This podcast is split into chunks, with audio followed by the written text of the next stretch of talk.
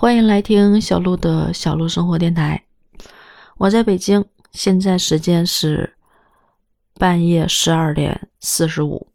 嗯，盒子不知道是不是去睡觉了。我们俩刚录完我们俩这一期的作业，就是感觉挺开心、挺痛快。还没有剪，但是很痛快。然后这个时间，我还是想要做一期节目，聊一聊天。今天聊点什么？哎，我现在是单身状态，就是以后到底会不会要孩子，会不会结婚这些事儿，其实我是觉得我没有刻意的要或者是不要。来的时候我不会逃避，但是没有的时候我很享受我现在的这个状态。可是这个并不影响我喜欢我哥家的那个孩子。小孩子真的很好玩，就是他在很多次都让我心里很暖。就是比如说工作很累的时候，在在看见他的视频、看见他的照片那一瞬间，就会就是会觉得这些疲劳都烟消云散。还有就是在我觉得可能会有那么一瞬间，会觉得生活的意义。觉得没有意义的时候，然后这个时候再看到他的时候，就会觉得还是挺有意义的。我们今天在同事我们一起吃饭聊天儿，然后聊着聊着就就聊到了说这个遗嘱的问题，就是嗯，如果说发生了这种猝死的情况，这个嗯，遗产可以给谁？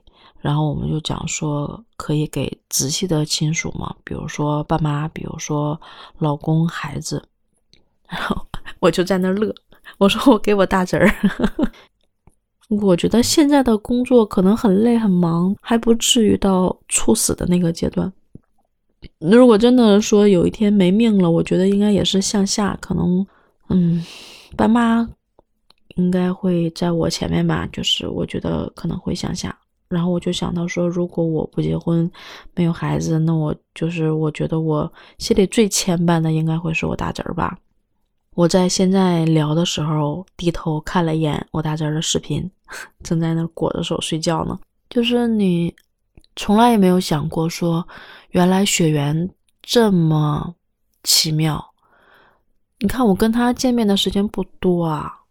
从他出生到现在，我们俩在一起的时间，我觉得加一起应该不超过一个月的时间吧，应该不超过。但是，啊，我小时候跟我哥打成那样，我大侄很像我哥的，我看见他那一眼就亲的不行，就很亲，超级亲。我记得有一次我在他家晚上住，然后第二天早上起来，那个时候我大侄儿还一岁，一岁多一点儿。然后他是个天使娃，他醒了之后就会冲你笑，他从来没有说醒了之后哭啊闹啊，从来没有。然后现在就是醒了就会自己在那儿，嗯，卡巴眼睛在那儿想事儿。就你很奇怪，一个两岁多的孩子醒了在那儿想事儿，就他真的感觉他在想事儿，不哭不闹。但是他在见到你那一瞬间就会立马就是笑起来。你看见他那个笑，你就觉得哇，这孩子好好呀，就是。他让你心情很好，他也不让你那么难，觉得他不好照顾。那一次在他家早上起来的时候，说话还说不全，然后就看见你在那笑啊笑啊的，嗯，然后就会你说一句，他就跟你学一句。就是刚开始在学话嘛，还不太会说，你就会教他爸爸妈妈、姥姥、姑姑、爷爷奶奶，就去教他这些东西。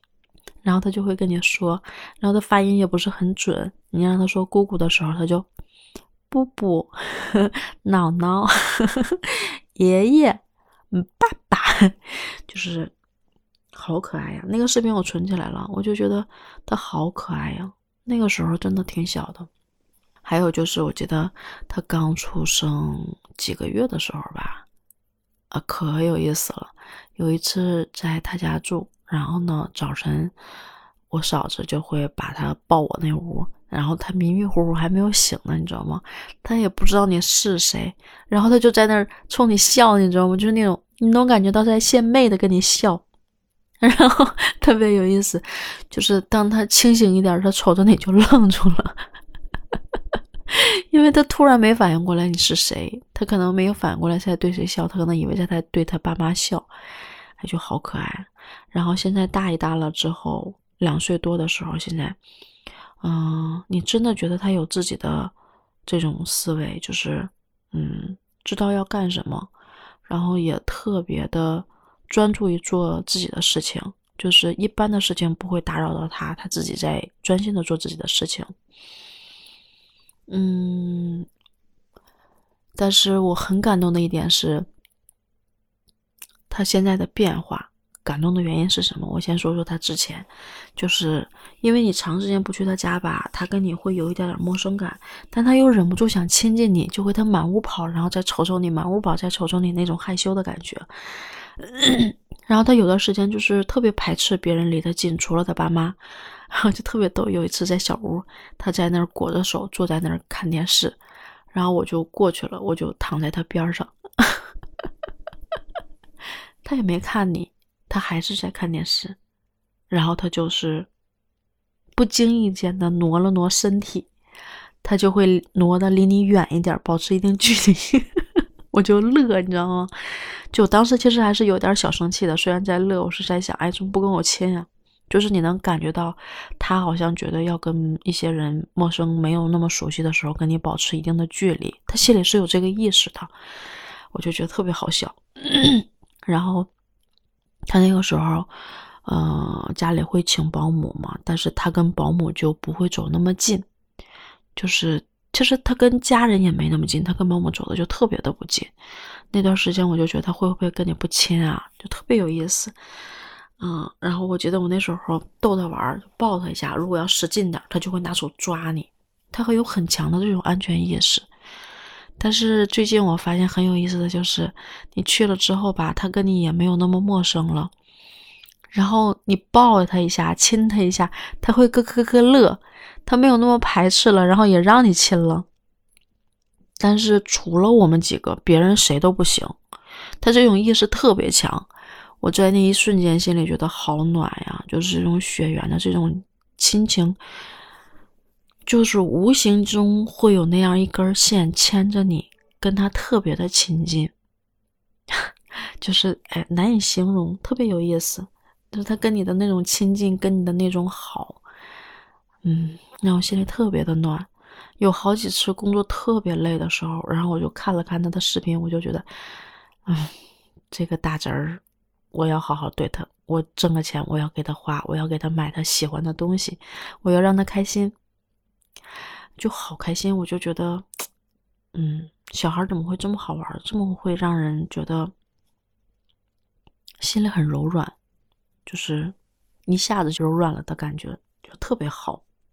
可能以后，嗯，也许不会要，也许可能会有自己的孩子。这些东西我觉得都是定数，不是你说想有不想有就能够决定的。所以这些东西我觉得不要想，也不要强求。但是不管怎么样，就是我特别特别感谢我大侄儿带给我的这种柔软和温暖，让我心里的那种感动，很多时候能够去治愈我心里的那些。不好的东西，这点让我特别的感动，嗯，所以我会好好对他的，嗯，其实随着年龄的增长啊，我们嗯正常的人的一个变化都会经历这些事儿。你如果说家里有自己的孩子，应该会更治愈吧？嗯，也挺想听听你去讲一讲你的这些故事的。被孩子治愈的这些故事的，我相信会很有意思。如果你愿意说的话，可以留言。嗯，那我们今天就先到这儿，好吗？拜拜。